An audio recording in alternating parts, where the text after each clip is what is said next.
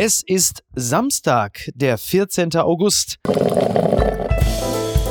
Apokalypse und Filterkaffee. Die frisch gebrühten Schlagzeilen des Tages. Mit Mickey Beisenherz.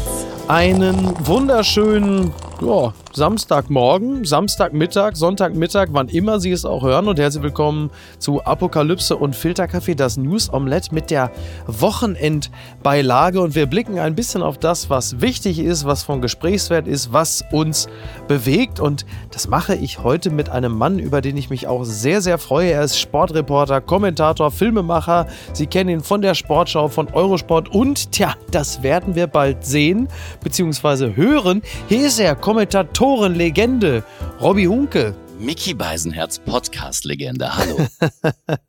Klingt ein bisschen wie Schmuckdesigner. Ich nehme es aber trotzdem, ich nehme es aber trotzdem dankend an. Irgendwas muss ich ja auch machen. Danke, dass die moderne Zeit für Menschen wie mich noch irgendwie so eine Art, ja, wie soll man das sagen, so Ablagefläche gefunden hat. Man muss dankbar sein. Man muss dankbar sein. Ne? Übrigens äh, keine Podcasterin, sondern eine Frau mit einem richtigen Job. Äh, Karen Mioska war unlängst bei Inas Nacht und da äh, unterhielt sich äh, Ina mit Karen Mioska unter anderem über die klassischen Ausstiegsfloskeln, so was weiß ich, gute Nacht, bleiben Sie heiter, alles wird gut. Und da hatte Ina festgestellt, dass Karen Mioska noch keine keine Verabschiedung, keine richtige hat. Und dann hatte irgendwann, nachdem man so diverse Varianten durchgesprochen hatte, Karen Mioska ihrerseits dann selber äh, das Glas Wodka am Schluss von Inas Nacht hochgehalten, hat in die Kamera geguckt und gesagt, bis morgen, ihr Trottel. Das hat mir gut gefallen. das ist wirklich unübertroffen gewesen. Es gab mal einen legendären ähm, Kollegen von Eurosport, Wolfgang Lai, der hat am Ende immer gesagt, Tschüss und Bye-bye, sagt Wolfgang Lai. Fand ich auch stark. Oh, das ist aber so ein bisschen 90s auch so, ne? Wenn, man, wenn es sich dann ja, rein ja, das muss. waren die 90s. Ah ja, okay. Ja gut, äh, dann wollen wir mal gucken, ob uns vielleicht im Laufe der Zeit noch eine, eine Verabschiedung einfällt. Jetzt kommen wir aber erstmal rein. Die Schlagzeile des Tages. Laschet trifft Musk in Brandenburg. Spott auf der Baustelle, das schreibt der Spiegel. Armin Laschet besucht die Tesla Gigafactory in Brandenburg. Mit dabei Elon Musk. Laschet müht sich, Wahlkampfthemen zu platzieren. Musk lacht derweil herzhaft über Bedenken von Umweltschützern. Und nicht nur, das ist auch ein geiler Satz, aber nicht nur über deren Bedenken, sondern auch über Armin Laschet selber, der da neben ihm steht in der Hoffnung auf tolle Bilder. Und dann sagt zum Beispiel Armin Laschet, was ist die Zukunft des Autos? Wasserstoff oder elektrisch? Und dann sagt Elon Musk, der lacht ihn dann auch aus und sagt, naja, auf jeden Fall elektrisch. Wasserstoff ist Zeitverschwendung. Offensichtlich.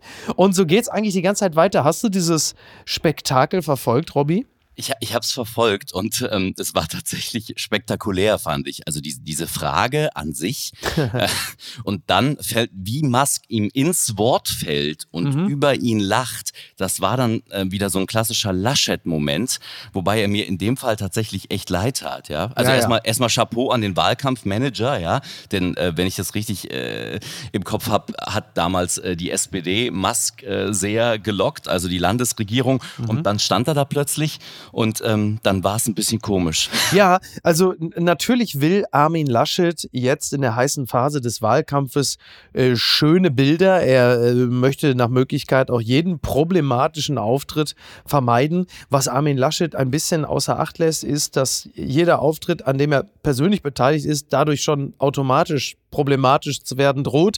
Der Fairness halber sei gesagt, dass Armin Laschet jetzt ähm, jetzt nicht so wahnsinnig viel falsch gemacht hat. Also klar, er sagt jetzt, die Wissenschaft streitet sich noch, was besser ist, Wasserstoff oder E-Mobilität. Und da sagen viele, naja, streng genommen ist das eigentlich kein Streit mehr, denn Wasserstoff verbraucht wohl offensichtlich noch mehr Elektrizität.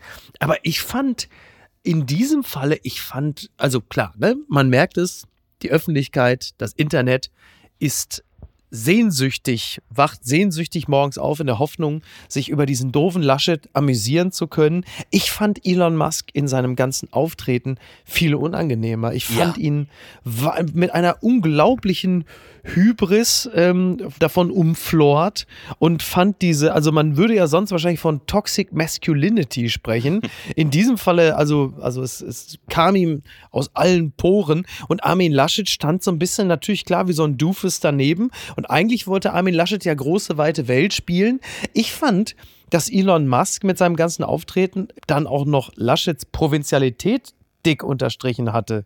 Ja, also, also, so also im Nachhinein, es war eine wahnsinnig unglückliche Geschichte, fand ich komplett. Also im Nachhinein kam er dann auch raus. Also ähm, er hat sich noch versucht zu rechtfertigen. Armin Laschet hat ja gesagt, ähm, er habe nur die Frage eines Handelsblattjournalisten weitergeben mhm. wollen. Ähm, ja. Aber du sagst es schon, Elon Musk, ähm, ich warte auf den Tag, dass Musk verpflichtet wird, von James Bond, also von, den, von der James Bond Produktion, als neuer Bösewicht. Er stand ja. da so in diesem Outfit mit seiner Blässe. Das hatte fast schon ein bisschen was von Dr. Evil, fand ich. Und er ist recht, für mich ja. der perfekte Bösewicht für den, für den neuen James Bond. Also nicht für den, der jetzt kommt, sondern für den nächsten. Ja. Vielleicht kleiner Tipp. wenn, der, wenn der Bond überhaupt mal irgendwann kommt. Das ist. Wenn. warten wir ja auch noch drauf. Ähm, übrigens ist nicht ganz klar, was kommt denn jetzt eigentlich zuerst? Der neue Bond, also der mittlerweile sehr veraltete neue neue Bond oder die Gigafactory, denn in Deutschland äh, Genehmigungen zu bekommen, das ist ja nicht ganz so einfach. Es ist ja auch so, dass die Umweltschützer ähm, da gerade in Berlin und Brandenburg, wo die Factory entsteht, äh, sie fürchten ja, dass die Fabrik das Grundwasser in der Region abgraben würde. Auch darauf hat Elon Musk so vor sich hin gelacht und hat gesagt, hey, die Region hat so viel Wasser, sehen Sie sich um. Das ist völlig falsch. Hier gibt es überall Wasser. Kommt Ihnen das hier wie eine Wüste vor? Das ist lächerlich. Es regnet sehr viel. Er hat das halt alles so weg, weggemansplained und ja, ich finde es halt schon interessant, dass, also wir dürfen uns jetzt übrigens nicht versündigen, der Niki Hassania, liebe Grüße an dieser Stelle, ist der größte Fan von Elon Musk. Sie verehrt ihn geradezu gottgleich. Aber ähm, was diesen Bond-Bösewicht angeht, es gibt ja nicht wenige, äh, die, sag mal, Gewerkschaften zuneigen, fairen Löhnen, fairer äh, Bezahlung und Behandlung von Arbeitern, die halten Elon Musk ja auch für so eine Art äh, Bösewicht. Also, dass in diesem Clip am Ende Armin Laschet wieder mal das Feindbild ist, finde ich eingedenk der Umstände, wie Elon Musk auch so seine Firmen betreibt, schon auch ein Stück weit amüsant. Das muss man schon auch sagen. Ja. Oder? Absolut, ja. Dann kommen wir jetzt mal hierzu. Das gibt's doch gar nicht. Heute zitiere ich ausnahmsweise mal äh, frühzeitig die Bild. Nagelsmann hat schon den Bayern-Dusel. Wieder kein Sieg, aber auch keine Niederlage. Die Bayern starten unter Neutrainer Julian Nagelsmann mit einem 1:1 in Gladbach in die neue Spielzeit. Nach drei Pleiten und einem Unentschieden in der Vorbereitung wenigstens ein Punkt zum Auftakt und wie gesagt, die Bild schreibt, Nagelsmann hat schon den Bayern-Dusel. Ich bin entschuldigt, ich konnte das Spiel nicht sehen, weil ich parallel dazu den Kölner Treff moderiert habe. Ich gehe aber mal davon aus, du hast es gesehen, Robby, oder? Ich habe es gesehen, ja, und vor allem natürlich parallel bei Twitter verfolgt. Ja. Und ähm, für die größte Furore sorgt natürlich mal wieder was sehr Buntes, nämlich der äh, neue Dauerspielstand der DFL, also die Inserts, wie viel es steht. das ist sehr groß geraten in der, in der neuen Ist das so, Saison. ja? Ja, das ja, man sieht sehr, also sehr das Spiel groß kaum aus. sehen, oder was? richtig, richtig. Und ähm, äh, Twitter läuft natürlich heiß oder lief deswegen natürlich heiß gestern.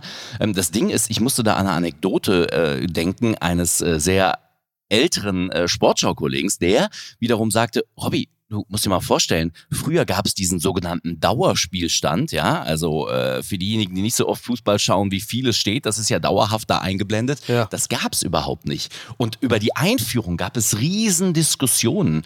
Warum muss das überhaupt da stehen? Das lenkt doch total ab vom Spiel, ja. Mittlerweile haben wir uns total dran gewöhnt ja. und ich bin der festen Überzeugung, am zweiten Spieltag motzt da kein Mensch mehr drüber. Ja, und äh, es ist ein, ein Wochenendphänomen.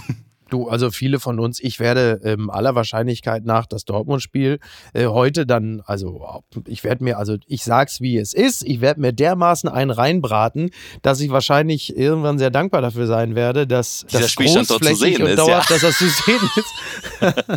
und und aber jetzt Haaland wird vermutlich noch dabei sein, aber das nur vorweg. Ja, du, aber so wie, du- ja, so wie du das sagst, äh, droht womöglich noch der Verlust dieses Spielers während der laufenden Saison. Da will ich jetzt gar nicht, will ich ja gar nicht dran denken. Aber wie war denn jetzt eigentlich das Spiel? Also wie gesagt, der Bayern-Dusel ist zurück. Es gibt viele, die gesagt haben, äh, wie viele Elfer äh, will man denn jetzt eigentlich, also in diesem Falle dem Gegner verweigern? Also ist es fair zu sagen, dass die Bayern schon wieder ordentlich Dusel gehabt haben? Ja, also sagen wir mal so, ich habe mir bewusst nicht die Instagram-Story von Tommy Schmidt angeschaut während des Spiels, dem alten Gladbach-Fan. Liebe ja. Grüße. Ähm, also sagen wir mal so, von den zwei strittigen Situationen hätte es denke ich mal, ein Elfmeter geben müssen für mhm. Gladbach. Mhm. Ja, ähm, beim zweiten, also es ist ja immer so eine Gray Zone, ja. Wann ist es eine klare Fehlentscheidung und wann nicht? Also wann darf überhaupt der VAR, der Video Assistant Referee, eingreifen? Tja. Und da muss man schon sagen, also bei einer Geschichte äh, hätte es Elfmeter geben müssen, bei der ersten, nicht wegen des Haltens, sondern da gab es einen Kontakt am Fuß, der dazu führt, dass Gladbach-Spieler fällt. Und ähm, das hätte eigentlich in Köln zwingend überprüft werden müssen, ja. so dass es dann in der Schlussfolge ähm, Elfmeter für Gladbach gegeben hätte. Mhm. Ja. Und dann hat man aber im Kölner Keller gesagt, pass auf, der Nagelsmann, äh, der fängt jetzt auch gerade erst an und äh, der ist ja auch aufgeregt, jetzt nicht, dass er gleich mit einer Niederlage startet, da hat er ja nur Stress mit also, Kahn also, also Jan Ju Julian, Julian Nagelsmanns ähm, Auftritt, ich finde den Typen überragend. Ich bin ganz gut befreundet mit Moritz Volz, seinem früheren ähm, mhm. Co-Trainer in Leipzig. Ja. Die Ideen, die der hat vom Fußball, ohne Frage sensationell. Er hat auch ein bisschen was probiert mit den Außenverteidigern, ohne da irgendwie zu sehr ins Detail einzugehen. So eine etwas neue Rolle der Außenverteidiger, sodass sie für den Gegner nicht so schwer zu packen sind im Vorwärtsgang. Aber ich finde, er muss ein wenig aufpassen auf seine, wie sagt man so schön, Behavior am Spielfeldrand. Das hat okay. zuweilen ja. etwas sehr skurril anmutendes, finde Zum ich. Zum Beispiel, kannst du uns das äh, mal, inwieweit äh, verhält er sich ungewöhnlich? Also, also, also wer dann uns, äh, Jürgen Klopp war auch mal in der Bundesliga, ne? nur mal so als Richtwert. Ja, genau. Und es hat bei ihm aber zusätzlich zu dem, zu dem, ich glaube, was wir in Anführungsstrichen Fußballer alle haben, dieses ultra-emotionale, wo Menschen, die sich für Fußball nicht so sehr interessieren, irgendwie denken, okay, was ist in diesen genau 90 Minuten plus fünf mit diesen Menschen eigentlich los, die sonst ganz normal sind. So ist es beispielsweise bei mir auch, wenn ich kicke. Aber er hat dieses kloppische was die Emotion angeht. Er hat dazu aber, finde ich, und da muss er höllisch aufpassen, etwas sehr Belehrendes ja. im Ton mit zum Beispiel Schiedsrichtern. Und ähm, die sind in der Regel ja älter als er. Ja. Also dieses sehr junge gepaart mit dem ähm, manchmal sehr pastoral lehrerhaft wirkenden, mhm. das ist ähm, schwierig, glaube ich, für einige. Meinst du, das könnte ihm dauerhaft zum Nachteil gereichen, weil auch Schiedsrichter und Offizielle merken sich sowas ja, ne? Genau, also ich, ich sag mal so, als ich ihn da heute so gesehen habe, und ich weiß, damit lege ich mich sehr, sehr weit aus dem Fenster, habe ich gesagt, der Typ wird nicht Meister mit dem FC Bayern im ersten Jahr, sondern sein Ex-Club RB Leipzig. So schade, wir hätten diesen Satz eigentlich, also vor dem Komma, äh, hätten wir den, hätten wir eigentlich auch einen Punkt setzen können und ich hätte, ich hätte nichts gesagt. So, wie kommen wir denn jetzt, wie kommen wir denn jetzt von äh, RB Leipzig zu einem äh, unsympathischen Club, der mit sehr viel Geld vollgepumpt wurde? Naja, ich muss es dann einfach so versuchen. Bitte empören Sie sich jetzt.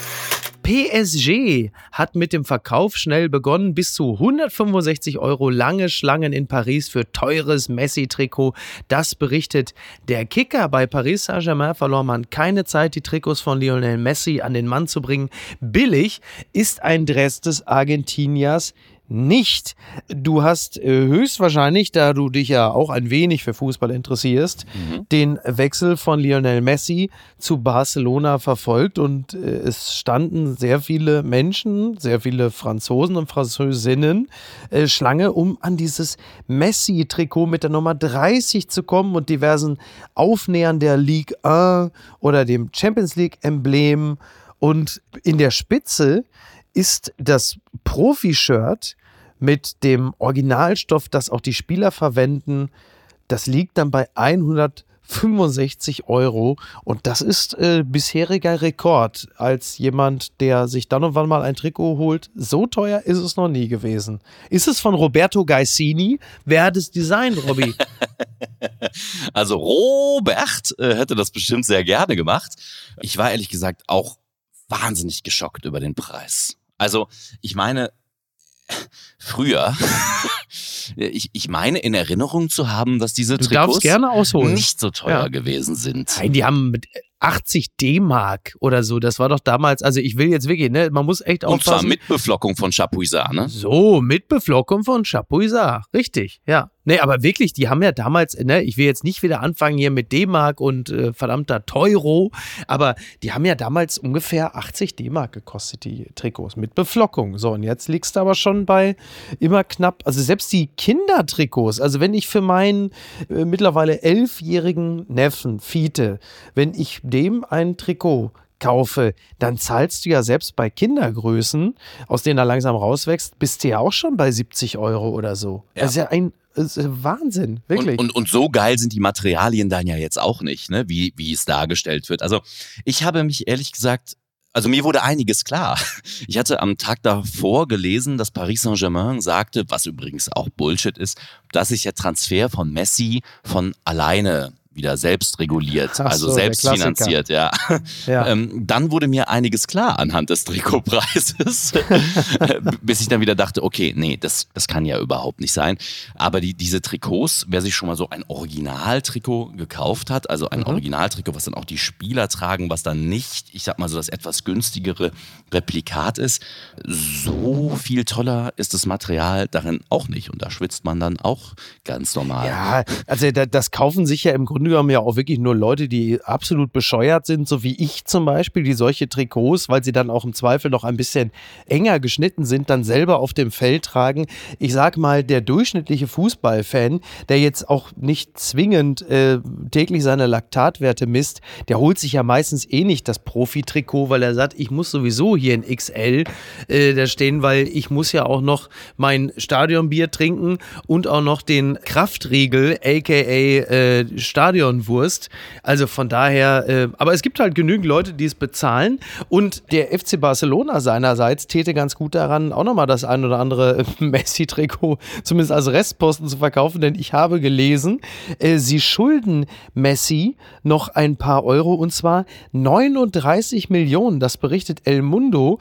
Das sei wohl Teil eines sogenannten Treuebonus, den sich Messi äh, offenbar im letzten Barca-Vertrag habe zusichern lassen. Äh, War es nicht auch so, dass Neymar so etwas Ähnliches auch mal äh, bekommen hat und deswegen irgendwie seinen Wechsel hinausgezögert hatte und ihn später verkündet hat, um dann noch für den Monat diesen Treuebonus zu bekommen? Da war doch mal irgendwas, ne? Ja, Neymar hat geklagt eiskalt. Ähm, Ich glaube, das tut Messi nicht und dessen ist sich der FC Barcelona wohl bewusst, glaube ich, dass er nicht seine alte Liebe verklagt. Das macht mir übrigens unglaublich Hoffnung bezüglich Erling Haaland, denn wenn ich sehe, dass offensichtlich der FC Barcelona zu knapsen hat und damit ja Mm, dann ja. Auch bei Real Madrid, weiß man, okay, obwohl die zum Teil ihre Rechte verkauft haben in Spanien, so ganz auf Rosen gebettet sind Real Madrid und der FC Barcelona nicht. Heißt, äh, sie werden sich den Haaland wohl nicht Ja gut, aber dann bleiben ja noch Manchester City, Manchester United, Chelsea, PSG. Also um da gleich mal anzuknüpfen, dann kommen wir nämlich gleich in diesen Bereich. Pass auf, warte. Das Kleingedruckte. UEFA will Financial Fairplay abschaffen, Salary Cap und Luxussteuer ab 2022 geplant. Das berichtet Eurosport.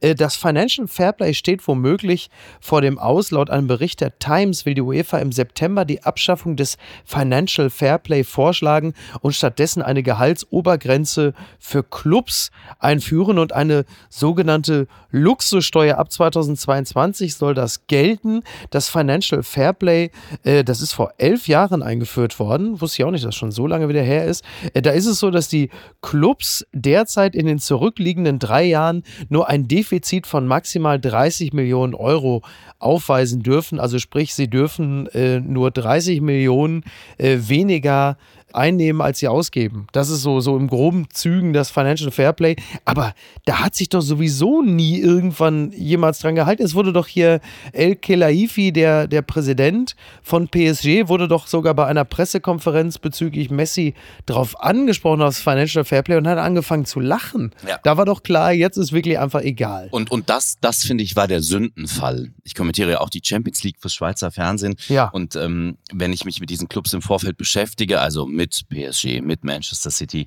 die lachen sich tot. Also dieser Fall mit Manchester City, dass dann diese Strafe doch wieder aufgehoben wurde, Mhm. ähm, das, das sagt alles. Jetzt ist es ja, jetzt, jetzt soll es anders heißen, mhm. äh, angeblich ein wenig strenger sein, aber da glaubt ja nun weder ein Funktionär noch ein Fußballfan noch die Fußballspieler wirklich daran. Ich meine, PSG hat zur Messi-Vorstellung den Eiffelturm gemietet.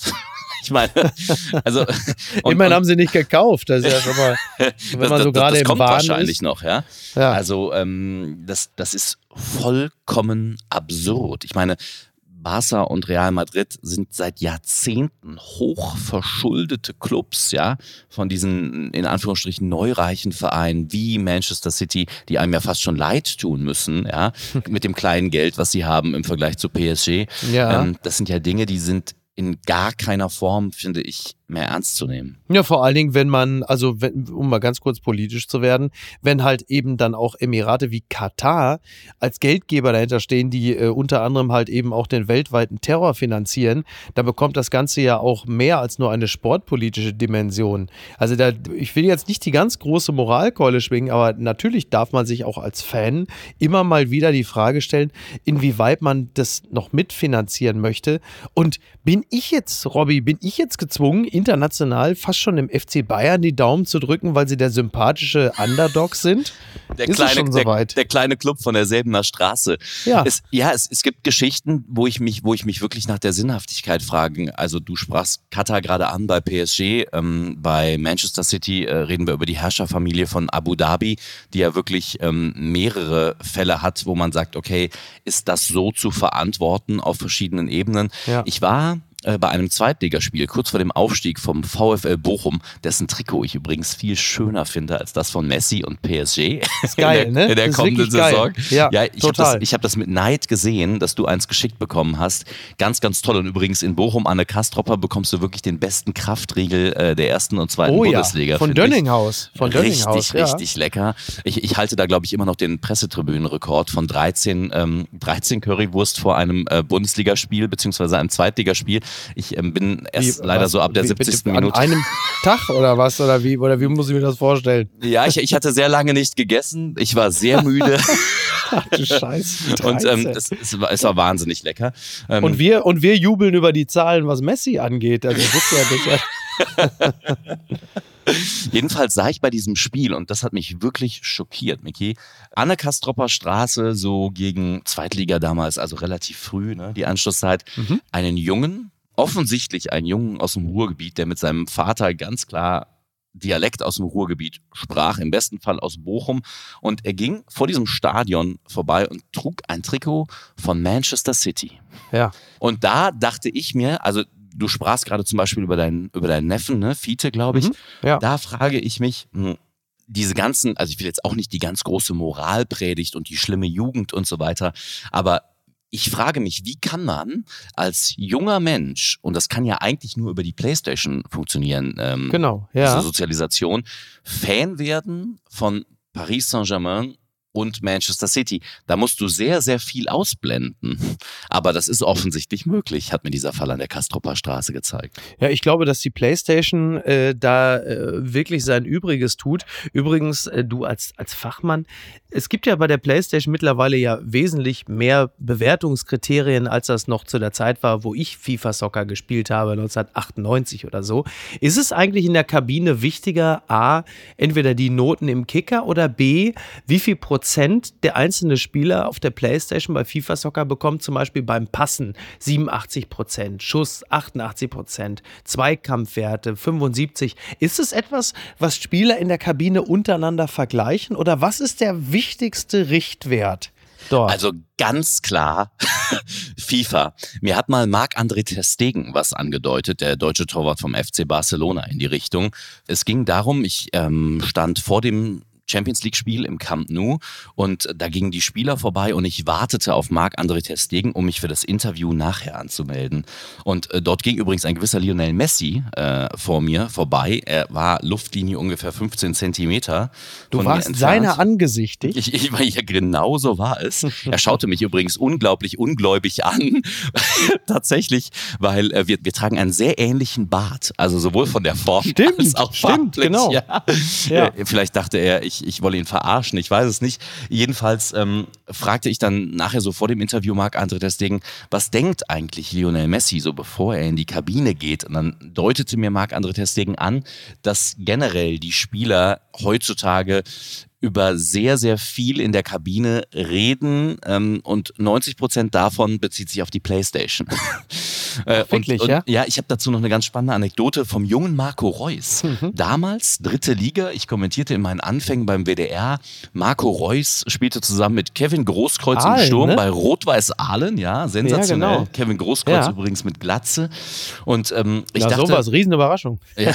Und ich dachte mir, Mensch, was ist das für ein Kicker, dieser Marco Reus? Und sagte zu meinem Kumpel, der sich eine Akkreditierung gezeckt hatte, der aus äh, in der Nähe von Aalen kommt, aus Ferl, Mhm. aus der Ortschaft, wo viele Leute übrigens Hunke heißen, wo mein Vater herkommt.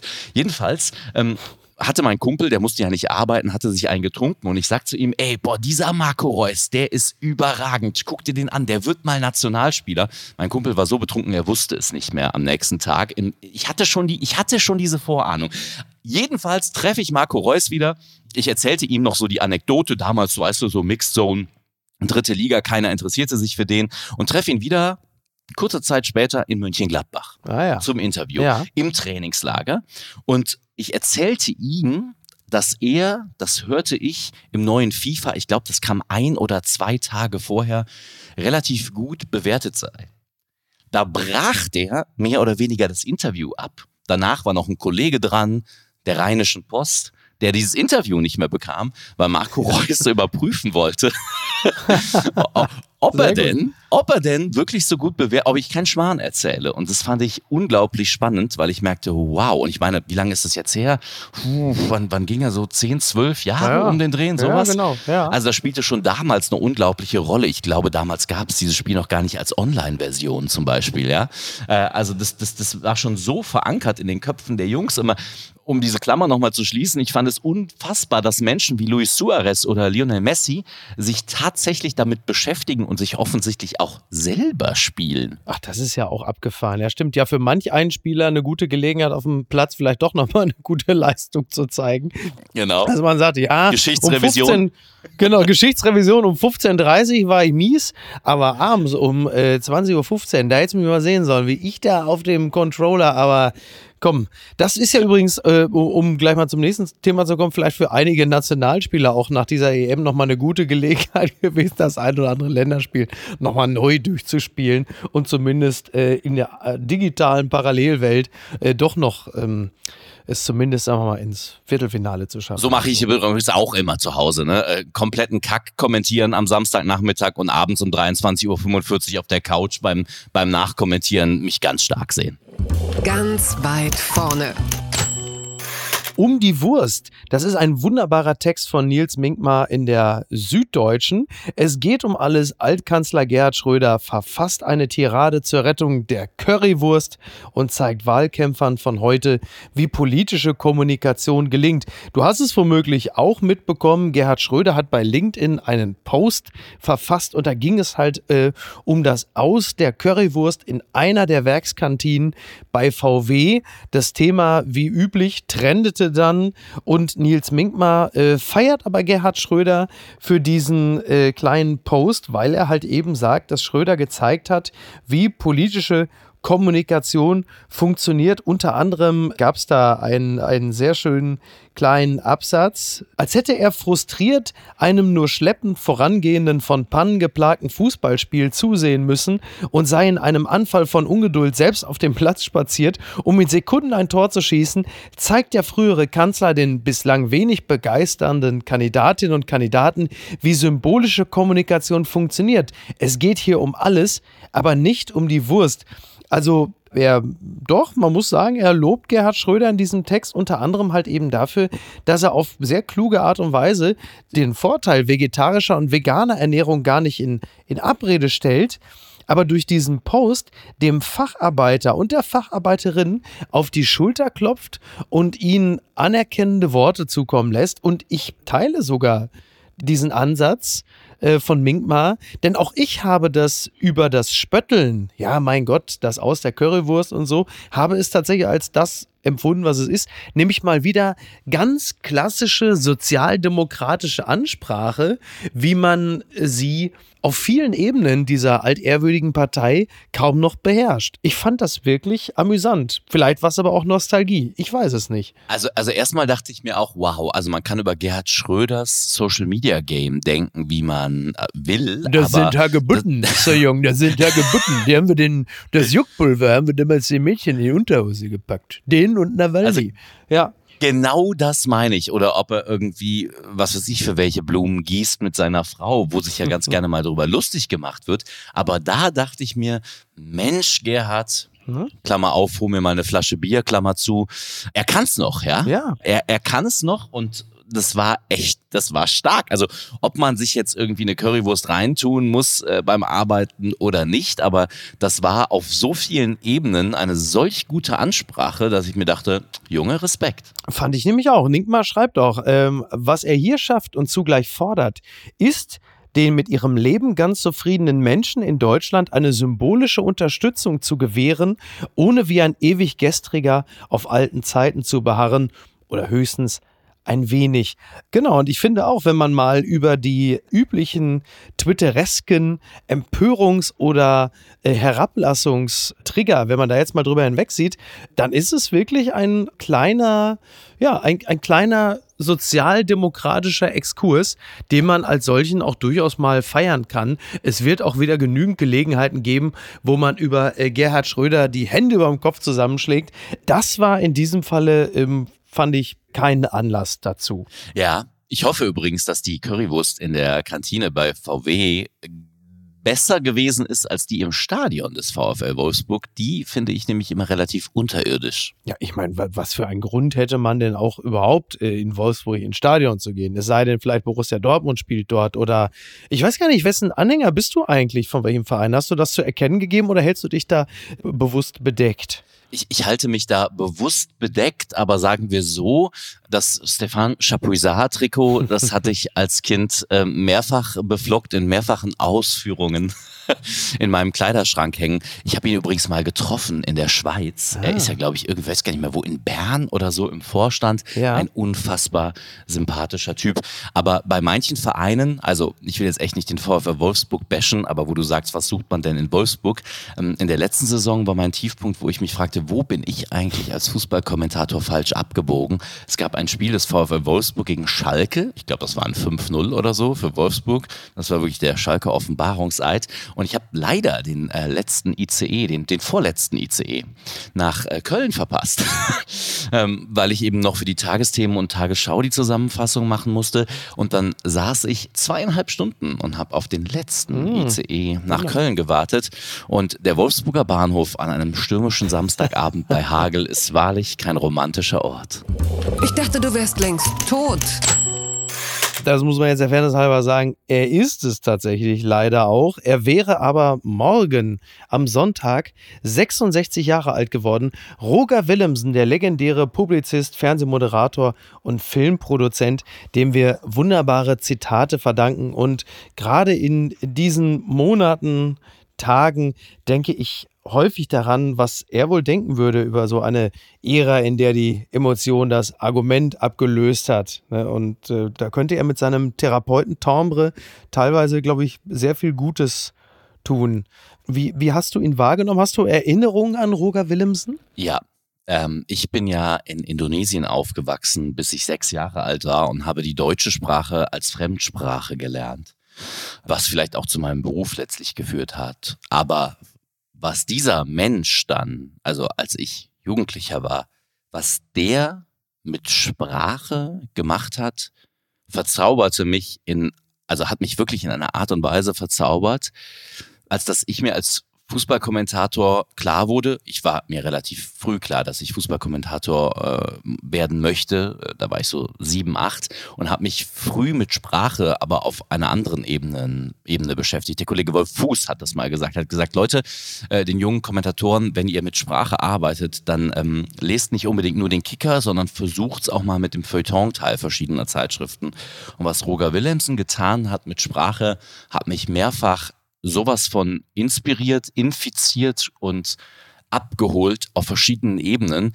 Ich wusste nicht, dass das mit dieser deutschen Sprache, die ich wie gesagt so mehr oder weniger als Fremdsprache gelernt habe, möglich ist. Mhm. Interessant, ja, dass das ähm, auch so eine, auch für einen, einen Fußball- und Sportkommentator so eine Inspiration sein kann. Aber klar, denn letzten Endes die Liebe zur Sprache drückt sich ja gerade in diesem Metier auch sehr stark aus. Äh, Roger Willemsen verdanken wir natürlich jede Menge Bücher und tolle Zitate, unter anderem das äh, Zitat, Weltstars funktionieren als Bilder, als Menschen, floppen sie meist, was äh, vermutlich ein Eindruck ist, den du aufgrund deiner Begegnung mit einigen Stars und Weltstars womöglich äh, wirst bestätigen können. Ein schöner Satz ist auch, ich erzähle mein Leben als eine Kette von Pleiten, weil ich glaube, das humanisiert eher als die Einsamkeit der Triumphe, an die wir uns kaum erinnern können. Auch ein sehr schöner Satz, finde ich. Das ist so gut und auf Ersteres bezogen, ja, auf 90 Prozent der Fußballstars ähm, trifft dieser Fail zu. Und dann äh, noch ein Satz. Richtig Mensch ist offenbar erst, wer auch richtig Schwein ist. Spontan, du musst keine Namen nennen, aber fallen dir bei dieser Gelegenheit zwei, drei Namen ein? Bist du schon Leuten begegnet, wo du sagst, das ist ein richtiges Schwein? Ja, und die dann, wenn die Kamera angehen, so unglaublich nett wirken können. gibt es, also du musst keine Namen nennen, ich würde mich natürlich total freuen, aber gibt es wirklich Menschen, von denen du weißt, die Leute lieben sie, die feiern den oder die ab und du weißt es besser und sagst, ey, wenn ihr wüsstet, was das für ein totales Arschloch ist. Ja, ist das so? Empf empfinde ich zumindest manchmal so. Vielleicht kann er mich noch mal eines Tages eines Besseren belehren. Okay, wir lassen das so stehen. Unbegrenzte Unmöglichkeiten.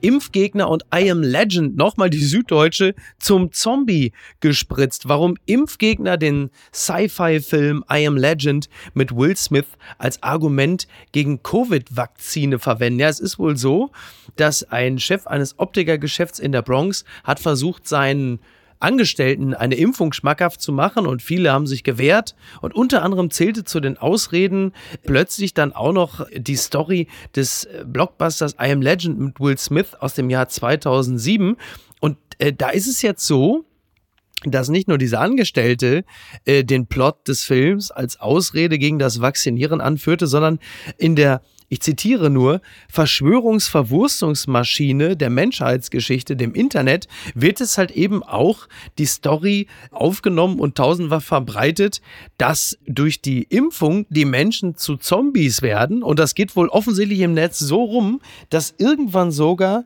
einer der beiden Drehbuchautoren des Films, Avika Goldsman, getwittert hatte, oh mein Gott, es ist ein Film, ich habe es erfunden, es ist nicht real. Man muss vielleicht auch dazu sagen, dass ein Virus die Menschen in dem Film zu Zombies gemacht hat, nicht aber die Impfung. Also wenn, muss man auch schon korrekt bleiben, ne? Also ich habe ehrlich gesagt auf diesen Moment gewartet, wann so etwas kommt äh, in dieser äh, verrückten Welt, in der wir leben. Ich bin doppelt geimpft und kann sagen, ich habe bin weder magnetisch, äh, wobei, wobei ich auch das oder? erlebt habe ja. hier in Köln-Nippes im Friseursalon, kein Scherz beziehungsweise beim Barbier, ich nenne keinen Namen. Ich sagte ihm, dass ich doppelt geimpft sei und er ging relativ ungläubig mit einem Löffel über meinen Arm und sagte, oh, da tut sich ja nichts. Ja. Ähm, ich habe den Barbier unterdessen gewechselt. Äh, ich, ich habe drauf gewartet, denn wir leben in einer Welt, ähm, wo AfD-Politiker ganz offen pesten gegen die Impfung, äh, wobei ich ja glaube, dass der ein oder andere AfD-Politiker heimlich selbst geimpft ist. Ja, so ein Ding. Du, äh, Tino Kropalla, der Co-Vorsitzende der AfD, jetzt ja. gerade eben noch im Sommerinterview in der ARD, wenn ich mich nicht irre, hatte ja seinerseits auch, die, also ich meine, das äh, Corona-skeptisch zu sein, muss man vorsichtig auszudrücken, ist ja momentan äh, so ein bisschen die, die Markenbotschaft der AfD. Wir wollten heute gar nicht über die AfD reden, jetzt ist es doch passiert, aber du hast es, du hast angefangen. Und, ja. und er hatte ja seinerseits gesagt, also, äh, dass er nicht sagen wollte, ob er sich äh, geimpft hat. Ja. Und äh, da merkst du auch, natürlich hat er sich heimlich schon geimpft, weil sie natürlich alle Schiss haben vor dem Virus. Aber sie können es nach außen hin äh, natürlich nicht so verkaufen, denn der Skeptizismus gegenüber den Corona-Maßnahmen, wozu ja letzten Endes auch die Impfung gehört, gehört ja so ein bisschen mit zur Verkaufe dieser seltsamen Partei. Aber er wollte es dann halt einfach nicht verraten und denkt, ja, komm, äh, erzähl mir keinen. Also natürlich ja, bist du geimpft. Auch AfD-Politiker sind heimlich geimpft. Äh, ich meine, auch Nazis essen ja heimlich Döner, ja. So. Also äh, ich, ich hatte ja so ein bisschen gehofft, dass sich das mit dieser Partei selbst erledigt durch das Coronavirus, denn sie waren ja zu Beginn der Pandemie wahnsinnig still. Mhm. Leider haben sie jetzt diese Anti-Impf-Kampagne gefunden, über die sie äh, rumpesten und rumpöbeln können und das ist alles ganz furchtbar. Ja, aber glücklicherweise ähm, muss man fairerweise sagen, ist der Anteil in der äh, Bevölkerung, was zum Beispiel die Skepsis gegenüber der Impfung angeht, ja deutlich kleiner, als sie manchmal in den Medien äh, geschrieben werden, weil man sich natürlich auch gerne darauf stürzt und sie sind ja auch berichtenswert und äh, sie erzeugen ja auch beim geneigten Leser einen wohligen Grusel. Aber das bedeutet ja im Umkehrschluss auch, dass auch der Anteil eben der gerade genannten Partei an der deutschen Bevölkerung dann doch auch manchmal ein bisschen geringer ist, als man das in den Medien äh, beschreibt. Und wir wollen auch mal hoffen, dass das bis zum 26. September so bleibt oder im Zweifel noch ein bisschen abnehme. Denn wenn wir eines während der Corona-Phase gesehen haben, dann ja auch, dass diese Partei durch und durch destruktiv ist. Und in dieser Phase ist natürlich das Konstruktive dann doch eher gefragt. Glücklicherweise dann doch auch bei einem Großteil der Bevölkerung. Und so wollen wir es halten. Ja. Und kommen aber jetzt noch kommen jetzt noch hierzu. Was ist denn da schiefgelaufen? Business Insider schreibt, Woman sues McDonald's after complaining that a cheeseburger advert was so irresistible it caused her to break her fast during Lent. Also übersetzt äh, hat eine Frau in Omsk in Russland äh, McDonald's verklagt wegen einer Reklame für den Cheeseburger und die Chicken Nuggets, und äh, wegen dieser ja so unglaublich reizvollen Reklame hat sie ihr Fasten gebrochen und hat dann halt einfach McDonald's verklagt auf 14 Dollar, also 1000 Rubel als Kompensation für ihren moralisch erlittenen Schaden. So, also ähm, Fastenbrechen wegen McDonald's. Ist die Speisekarte bei Wimpy Burger jetzt schon sowas wie die satanischen Verse? Kann man das so? Also ich meine, ich, ich, ich fall leider Gottes wahnsinnig oft nachts auf McDonalds rein nach Feierabend, aber das ist eine absolute Sensationsgeschichte. Das erinnert mich fast an eine Geschichte hier aus Köln-Nippes auf der Neusser Straße, ähm, die aber, die aber weniger dramatisch ausging. Ein Kioskbesitzer fragte ähm, seinen, seinen türkischen Kollegen vom Kiosk gegenüber, ey, Ali, möchtest du auch einen Kölsch? So ungefähr äh, vom Jahr her, und sagte er, nein Mann, ist Ramadan. Und dann sagte der andere, ey Alter, ist dunkel. Ja gut, okay, alles klar. Ja, also so hier, hier, hier, hier, wird, äh, hier wird es regelmäßig gebrochen, aber das ist eine Sensationsgeschichte, wie ich finde, mit dem Burger und den Chicken McNuggets. Ja, du, ich verstehe sowieso nicht, warum du nachts noch in McDonalds bist. Du hast ja noch die 13 Currywürste vom Bochumer Stadion drin. Mit, mittlerweile bestelle ich den Veggie Burger, just saying. Sie sind ein guter Mann. Ich bestelle ja auch ab und zu mal vegetarisch, wenn ich mir nicht gerade den Kraftregel reinhau. So, eine Abschlussfrage. Robby. Wer steigt ab? Ich äh, fürchte, wie immer, und Diesmal bin ich mir sehr, sehr sicher, hm, der erste FC Köln. Überraschungs, ich wollte eigentlich nach einem Überraschungsabsteiger fragen, habe die Frage aber schlecht formuliert. Also ich möchte dazu noch kurz einwerfen, ich habe nicht vor der letzten, sondern vor der vorletzten Saison bereits den FC Schalke als Absteiger getippt und wurde dafür im Internet so unfassbar gelüncht und bepöbelt. und ich hatte da schon fast recht, ein Jahr später ist es passiert. Ist, ja gut, ist die Hertha noch ein Überraschungsabsteiger oder gehören die jetzt zum Abstiegskampf establish Establishment schon nach letzter Saison. Lars Windhorst hat doch jetzt gerade eben nochmal, ich glaube, nochmal 35 Millionen überwiesen. Das ist ja ziemlich exakt die Summe, die Messi wiederum ja auch noch von Barcelona bekommt. Also äh, mit Kevin Prince Boateng bei der Hertha und Esther Sedlacek als Edelfan habe ich überhaupt gar keinen Zweifel daran, dass die Hertha äh, in dieser Saison in die Champions League kommt. So, jetzt halte ich mal dagegen. Ne? das, das ist stark. Ja. Also ich hoffe einfach nur und bin wirklich guter Dinge, dass es nicht den tollen VfL Bochum trifft und nicht die ruhmreiche Arminia.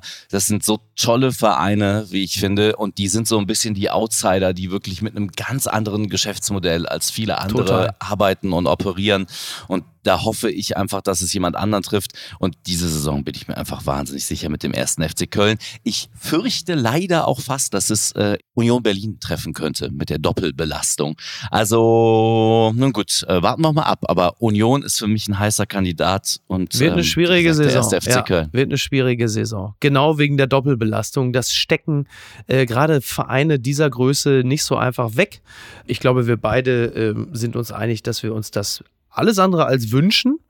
Aber es wird, wird nicht leicht. Und was Bochum angeht, selten habe ich mich über einen Aufstieg so sehr gefreut wie äh, über diesen sympathischen Verein von der Kastropper Straße. Und äh, gerade da drücke ich natürlich alle Daumen. Ist für mich persönlich der ruhrgebietigste aller Ruhrgebietsvereine, was aber trotzdem nicht daran rütteln soll, dass ich hoffe und glaube, dass Borussia Dortmund in dieser Saison deutscher Meister wird.